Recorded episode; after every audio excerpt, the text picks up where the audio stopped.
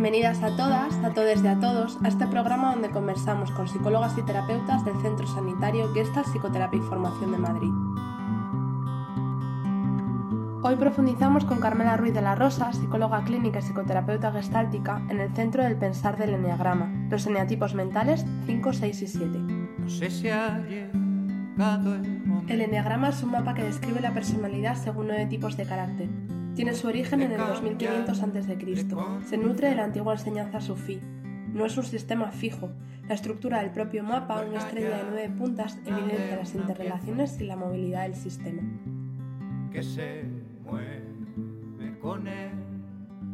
Soy Ana Luna Granados, psicóloga sanitaria y terapeuta gestal. En las conversaciones con GP y F hablamos del enfoque terapéutico del centro, su filosofía, su metodología y sus especialidades. Es fundamental dar a conocer la mirada teórico-práctica que tienen las terapeutas, porque influye en el tipo de acompañamiento.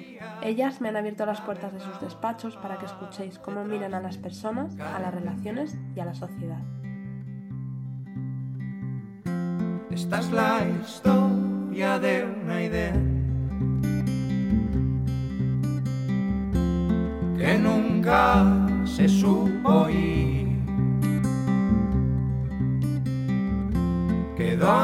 En la marea y se mueve en algún rincón de la tierra. La vida no es fácil para ninguno de nosotros, pero ¿qué importa? Hay que perseverar y sobre todo tener confianza en uno mismo. Hay que sentirse dotado para realizar alguna cosa y esa cosa hay que alcanzarla cueste lo que cueste. Marie Curie. es la luz muy buenas tardes. Buenas tardes. ¿Cómo viven la vida las personas racionales? Las personas racionales ante un acontecimiento lo primero que hacen es pensar. Precisan todo el tiempo tener una perspectiva de las cosas para sentirse seguras, así poder detectar que algo pasa en el afuera que les pueda producir algún tipo de ansiedad, que les pueda asustar. Es una manera de estar en el mundo siempre alerta. Esa sensación de estar en el mundo alerta, de tener todo el tiempo el pensamiento, el pensamiento, el pensamiento y la mirada en lo que está pasando fuera, les permite orientarse, eh, controlar, sentirse seguras. Son personas fundamentalmente ancladas al futuro. La sensación que les caracteriza es la ansiedad. Bien, es verdad que cada eneatipo de una manera. Y entre sus necesidades fundamentales están la de la seguridad, el reconocimiento, la confianza y la claridad. Si tuviéramos que decir con qué palabra caminan por la vida o con qué frase, la pregunta que se hacen todo el tiempo es ¿es este un lugar seguro para mí? ¿Y en qué se diferencian los tres eneatipos del centro del pensar?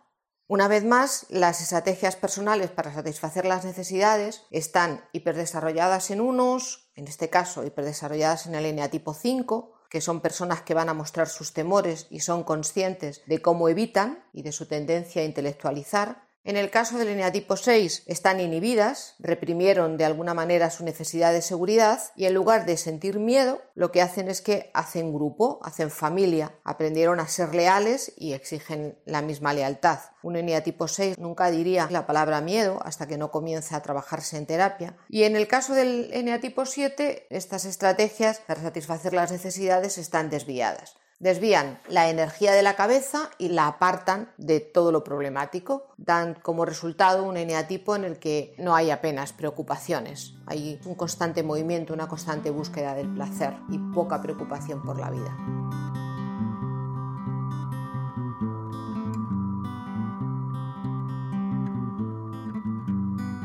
Vale, pues vamos a explorar cada variante. Nos metemos con el eneatipo 5. ¿Cuál es su distorsión emocional? La avaricia. La avaricia tiene que ver con la dificultad de darse, de compartirse con otras personas, de compartirse en realidad con la vida. Son personas que viven acumulando cosas en lugar de afectos, confían más en las cosas que en los afectos, de alguna manera reemplazan una cosa por otro. Pueden estar en los lugares, pero les cuesta estar en contacto, les cuesta estar presentes. Son personas que están muy ensimismadas, muy en contacto consigo y muy ausentes de la afuera. ¿Y cómo se cuentan la vida?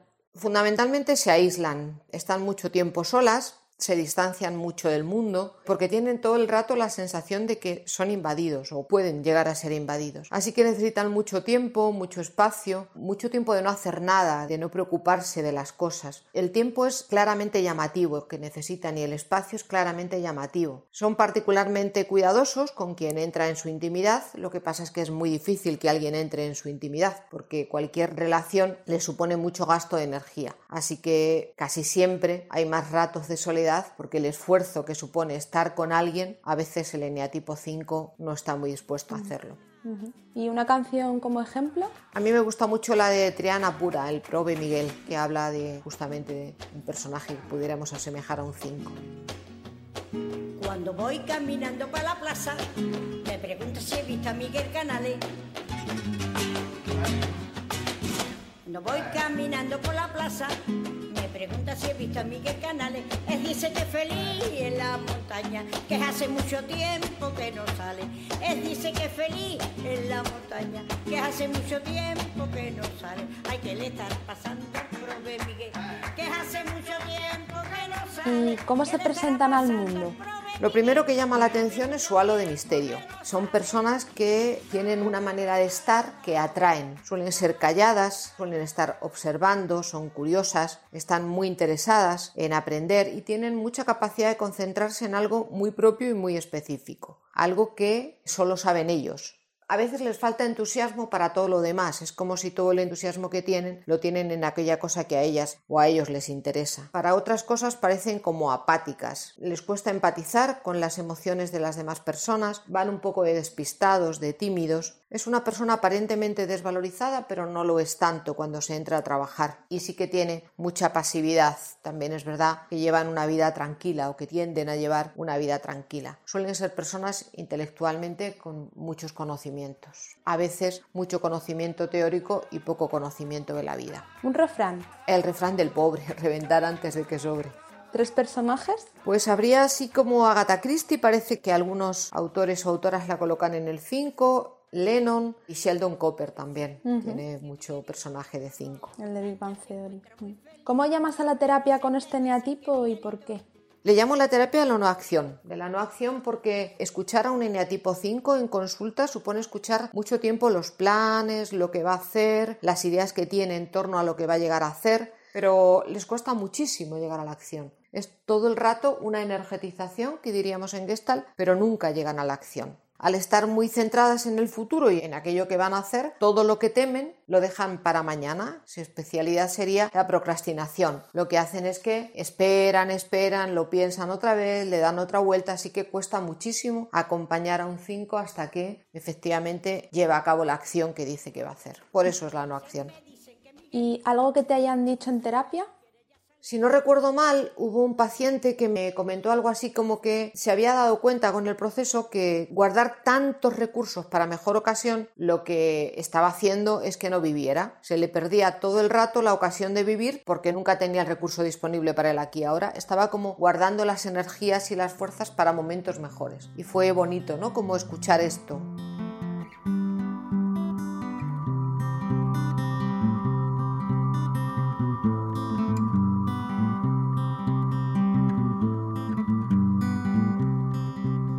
Pues vamos ahora a revisar el 6. ¿Cuál es su distorsión emocional? La cobardía. El eneatipo 6 es un eneatipo que siente miedo a sentir miedo, con lo cual es, es, un miedo sobre el miedo. A veces no tiene que ver tanto con miedos reales de a la noche o la oscuridad o cosas así, pero es la idea de por si me asusto, por si tengo miedo. Es importante rescatar esto porque a veces se, se, confunde un poco porque todo el mundo sentimos miedo, que es una de las emociones básicas, pero en el caso del eneatipo 6 es el miedo al miedo que es otra cosa. A veces este miedo del que no son muy conscientes se aprecia por la dificultad para hacer cosas, por la cobardía y también por esta sensación de alerta, de ansiedad permanente que les genera mucho estrés, mucha preocupación por las cosas que les puedan pasar, tanto a ellas o a ellos como a la gente que les rodea o los proyectos que emprende. Es una persona que constantemente está alterada, nerviosa, ansiosa y padece de estrés. ¿Y entonces cómo se contaría en la vida? La vida es un campo de batalla, es un lugar muy difícil, hay que pelear. En realidad el mundo está lleno de enemigos. Enemigos que el eneatipo 6 percibe y que son el producto de la proyección de su propia agresividad en el mundo. Un eneatipo 6 cuando comienza el trabajo terapéutico no es consciente de esto, él se vive como una buena persona, pero bien es verdad que coloca la agresividad en el afuera y eso se le vuelve persecutorio. Es una persona muy dubitativa o puede serlo dependiendo del subtipo, muy culposa. Es difícil a veces describir un 6 porque como hay muchas diferencias entre los tres eneatipos, quizá haya otra ocasión en que hagamos algún podcast para aclarar esto. Sea lo que sea, un eneatipo 6 está preocupada, preocupado por lo que sí, por lo que no y por lo que quizá. Esto sería la preocupación constante. Una canción que se te venga a la cabeza como ejemplo. La de quizás, quizás, quizás es como la más representativa, ¿no?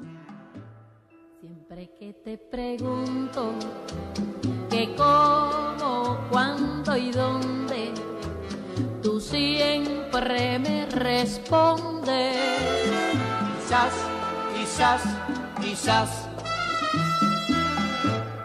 así pasan los días y yo desesperando y tú, tú contestando. Quizás, quizás, quizás.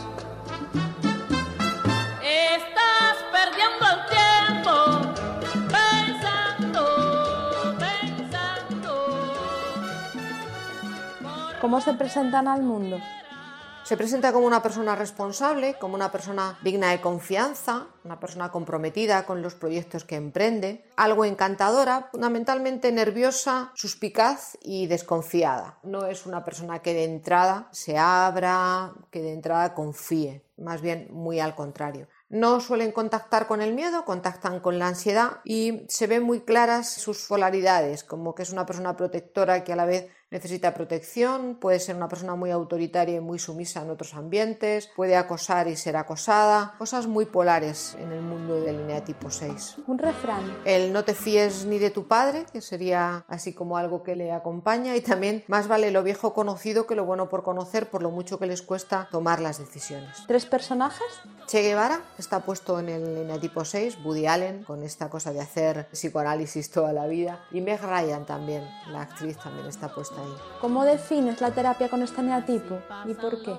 La terapia de la paciencia, sin ninguna duda, porque hay que tener mucha paciencia para acompañar a este neatipo. Al ser una personalidad tan ansiosa, cualquier pequeño cambio le produce más ansiedad y tarda muchísimo en recoger su agresividad proyectada. Hay que sudar tinta para que un eneatipo 6 afloje, confíe en ti, se dé cuenta de cómo agrede, acompañar sus dudas, convencerle de que no existe la perfección. Es un trabajo que requiere mucha paciencia es acompañar lo que decide un día para el día siguiente decidir lo contrario. Mucha racionalización, mucho discurso. Es un trabajo, ya te digo, bastante arduo.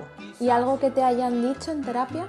Bueno, creo que la mayoría pone mucho énfasis en la dificultad que tenían de aceptar su propia agresividad. La idea esta de lo más difícil es verme a mí misma como una persona agresiva, cosa que yo antes de iniciar terapia ni siquiera sabía. Yo creo que esas son cosas que los eneatipos 6 recogen como algo muy impactante en el proceso.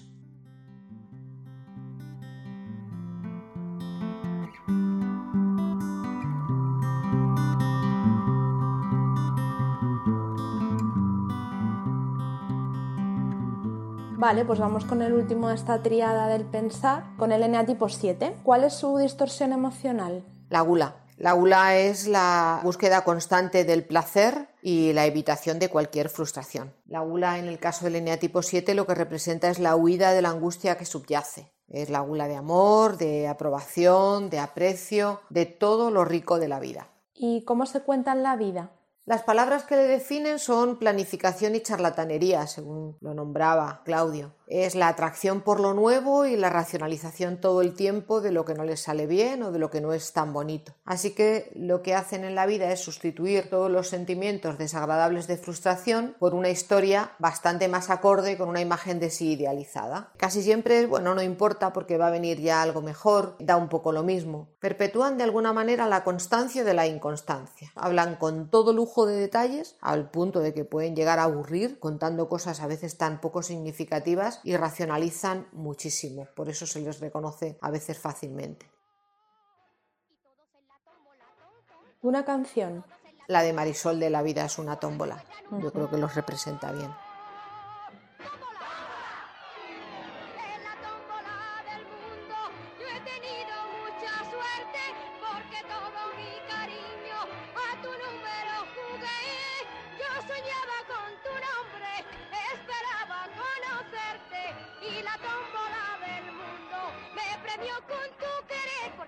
Es una tómbola, tom, tom, tómbola, la vida es una tómbola, tom, tom, tómbola de luz y de color.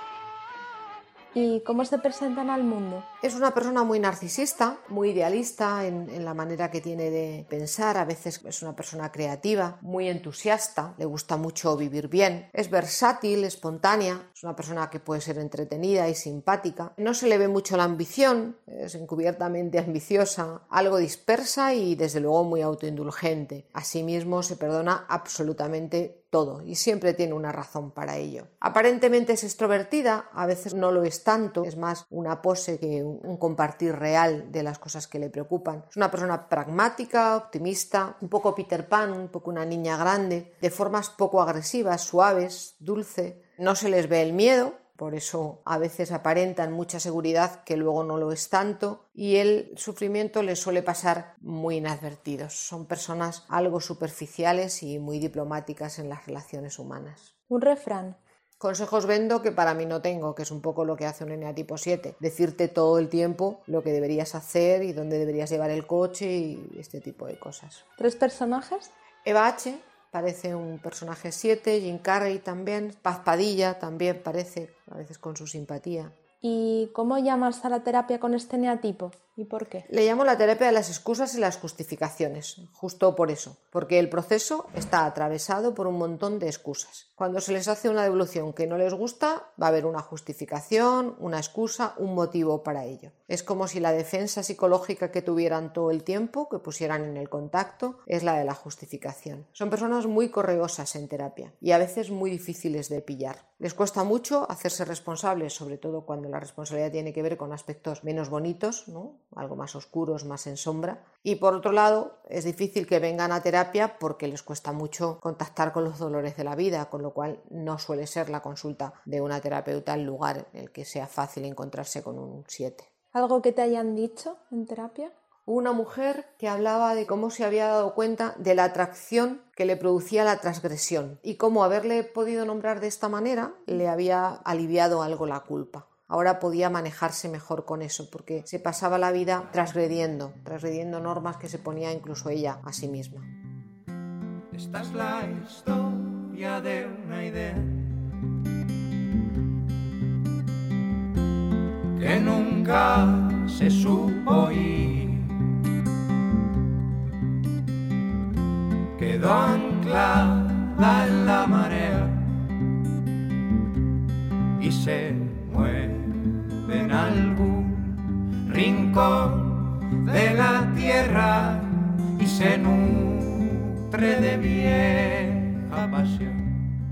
En estos programas hablamos sobre la Gestalt, su metodología y las especialidades del Centro Gestalt Psicoterapia y Formación de Madrid. Va de oro, es la luz que nunca se apagó. En este programa hemos estado profundizando en el centro del pensar del Enneagrama con Carmela Ruiz de la Rosa, psicóloga clínica y psicoterapeuta gestáltica, didacta y supervisora por la Asociación Española de Terapia Gestal, la AETG. Carmela es directora del centro GPIF y lleva más de 30 años ejerciendo. Ha escrito el libro Enneagrama para terapeutas, en el que desarrolla su visión terapéutica sobre estos nueve patrones de personalidad. Si tenéis interés en la teoría y la vivencia, esta herramienta de autoconocimiento, recomendamos los diferentes niveles del curso de Enneagrama que coordina Carmela y la lectura de su libro Enneagrama para terapeutas.